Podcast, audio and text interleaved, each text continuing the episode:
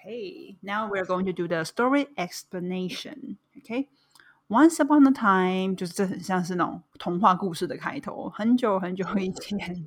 Okay, say a psychology professor 就是一个心理学的教授。She walked around on a stage while teaching stress management principles.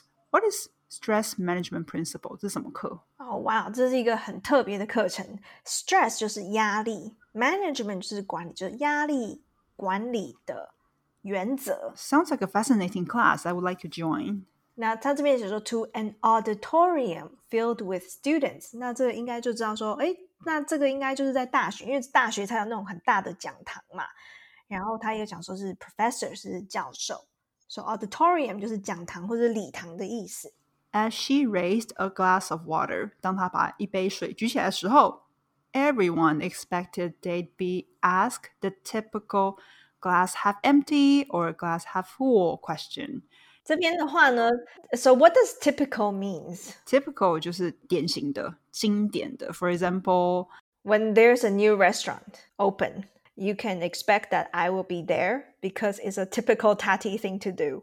有新的新的餐厅开的时候，那你就跟他说，嗯，就是塔蒂应该会去，就是他，因为这是 塔蒂就是会做的事情，就是典型的塔蒂的个性这样子。 or sometimes uh, an easier example would be, uh, what is your typical type of breakfast? 就是诶，你最常吃的早餐是什么？就是 like when I think of that kind of breakfast, I always think about you. 比如说什么 avocado on toast 等等的。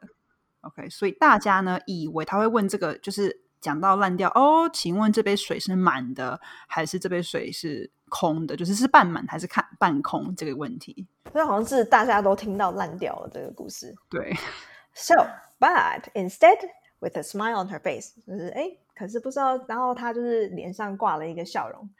The professor asked，就是 How heavy is this glass of water I'm holding？就是嗯，那这个这杯水请问有多重？OK，Students shouted out answers ranging from eight ounces to a couple of pounds. Okay, here I'm not so sure about ounce and pounds. How heavy are they? 嗯，So ounce is more like 就是 OZ，就是盎司。 Mm-hmm. pounds 就是磅几磅几磅这样子。那在台湾我们比较常用就是嗯 grams，right？kilograms and grams 几公克这样克。那这只是一个不同的 重量的算法而已。像在国外，他们都会说体重嘛，我们讲 kilograms，我们几公斤，他们都会讲 pounds。然后 ounce 我比较有连接的是咖啡，就是通常我不知道大家知不知道一种类型的咖啡，它叫做那个 flat white，就是什么富白咖啡哦。So they are usually smaller，、所以它都会特别在那个菜单上面写说什么 eight ounce，所以 maybe like the average one would be twelve ounce，可是他们就比较小。那你知道有什么东西是 always in ounce 吗？ No 牛排。啊、yeah yeah yeah，that's true。对啊，所以就很多人就说你要几 ounce 的牛排这样子。So she replied, "From my perspective, the absolute weight of this glass doesn't matter." 他就说 OK，但是呢，从我的看法，从我的角度来看，so the absolute weight of this glass doesn't matter。 就说这杯水的实际重量啊，absolute 在这个地方就是绝对的重量。Yeah, it all depends on how long I hold it. OK，其实这取决于我把这个水，就是我握住这个水多久。那他就开始解释喽。他说，If I hold it for a minute or two，这个 for a minute or two 并不一定是指一分钟、两分钟，就是短短时间啦。For a minute or two ok OK, it's fairly light. What does that mean? Fairly light? So the word fairly is kind of like 啊比较轻，就是呃相当轻，quite light。 But if I hold it for an hour straight, okay, so uh, what does that mean? An hour straight? 什么 straight 我知道是直的意思。嗯，this is interesting。 一直拿着一个小时，就是 an hour straight，就是你完全没有停止的。You do something for an hour straight, a few days or a few days straight，就是你这件事情没有中断的。Its weight might make my arm ache. OK，这个字很有趣哦。ache 这个字是动词，痛的意思。OK，那它的 h 不发音，所以就是发 ache 这样子。比如说头痛嘛，headache，headache。然后还有什么痛？哪里会痛？Heartache，心痛。Heartache. And it says, if I hold it for a day straight, my arm will likely cramp up and feel completely numb and paralyzed. 然后说，他说，诶，如果我拿了一整天，会发生什么事情？手臂呢，很有可能会 cramp up。cramp 就是有点像会抽筋，我的手可能会抽筋嘛。 然后有可能会就是完全的麻痹或者是瘫痪。就这边大家可以学到一些可能跟你身体肌肉比较有关的。手抽筋的英文我们会说 cramp up。那麻掉，你说我的脚麻掉，你会说什么？My legs went numb，就我脚麻掉这样子。还有另外一个很好笑的说法是什么啊？有一个蛮好笑的说法就是，Oh my my legs went to sleep。哦，对对对，没错没错，That's really funny. I love that。就我脚去睡觉了，就感觉不到了。可是 I can't feel my legs. There, my my legs were sleeping. OK，那接下来这三十秒呢，想要请大家帮我们填一个小小的问卷，然后来拿一个非常精美、然后有深度的讲义。那这是一个免费的资源，它跟我们平常的讲义有点不太一样的是，它有一个非常详细的单字解释，还有所有的组织稿。那你在每一句句子里头，你都可以看，就是各个单字解释，然后还有其他的用法，然后还有就是更多的 examples。觉得很棒的就是说，你还可以就是边收听我们的 podcast 边看这个讲义，会学的更多。但是呢，也是希望大家呃拿到这个讲义之后，要记得帮我们填写一个问卷，让我们才可以越变越好哦。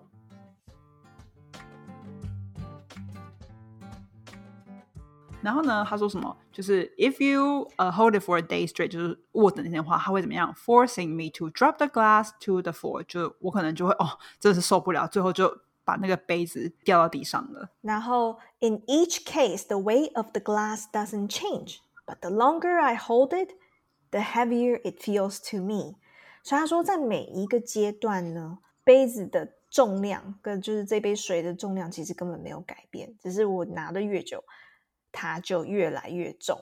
我突然觉得，我们在登山的时候，大家会不会觉得自己的包包越背越重？Yeah, exactly。我才刚刚说，我觉得好像你只要加入了 time 时间这个元素，then you know it might change a lot of things. 嗯，time is a very interesting thing because sometimes it can make you feel better and sometimes it can make you feel worse. Exactly. 对，就是有的时候，譬如说分手，when you break up with somebody, and then they'll say, "Time will heal your wounds."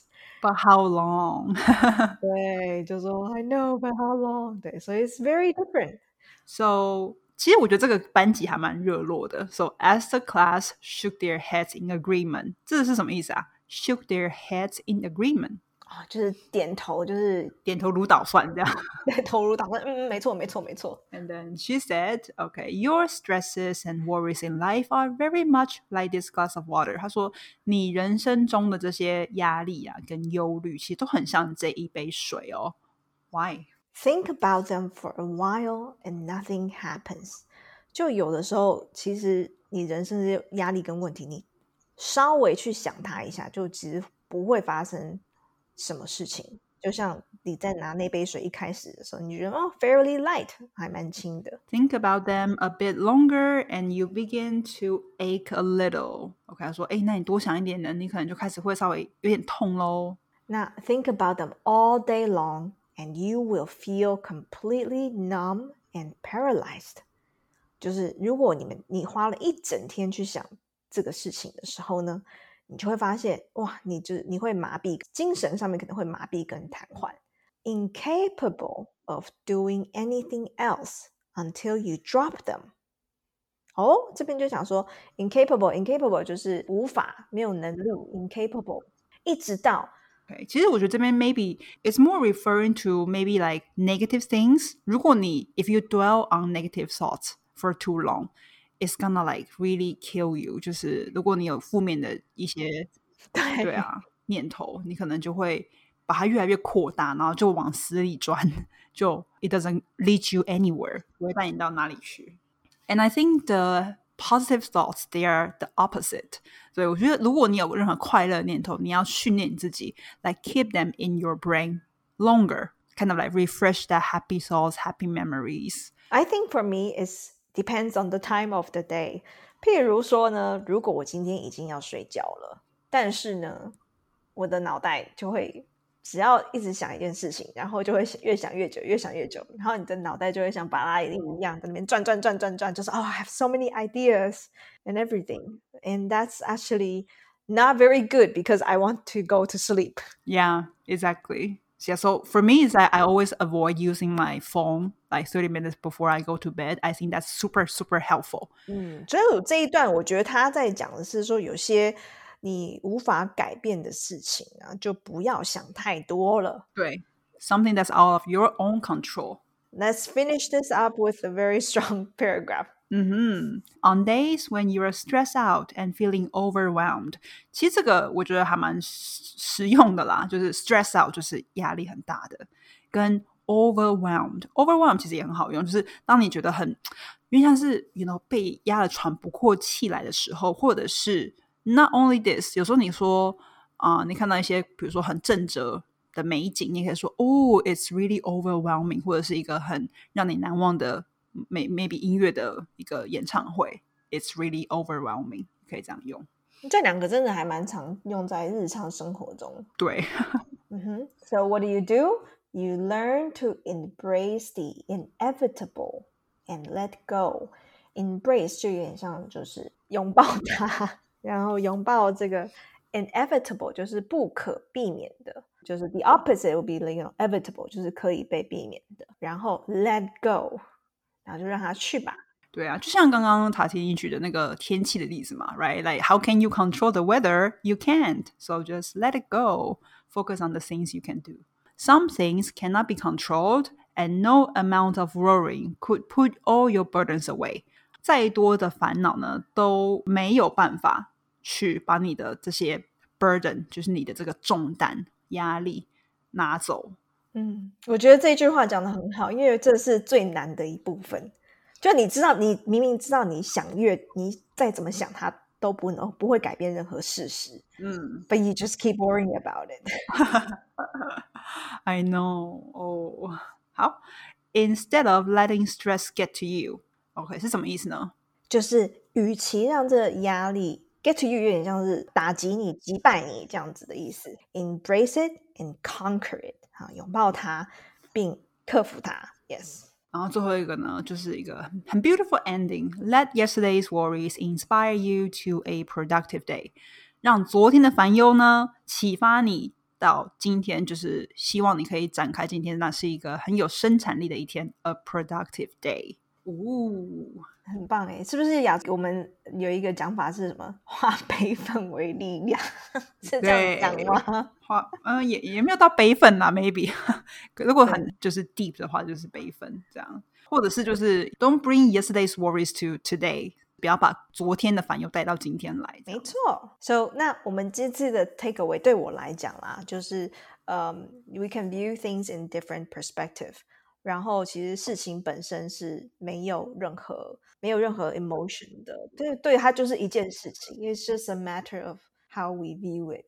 哎，真的哎，like if you think of it，就是我可以也蛮推荐听众，你想想，就是以后你只要遇到一些不顺心的事情啊，你就想哦，it's all neutral，就是它是中性的，就不会这么容易受到那个事情的影响。That's right. We hope you enjoy the story of the week and come back next week for more heartwarming and engaging stories. 那如果你觉得今天的疗愈故事有启发你，也欢迎你到 Apple Podcast 帮我们打新评分。那你也可以到我们的 Instagram 跟我们聊天，私讯我们，我们都会回哦。See you next week. Bye bye. Bye bye.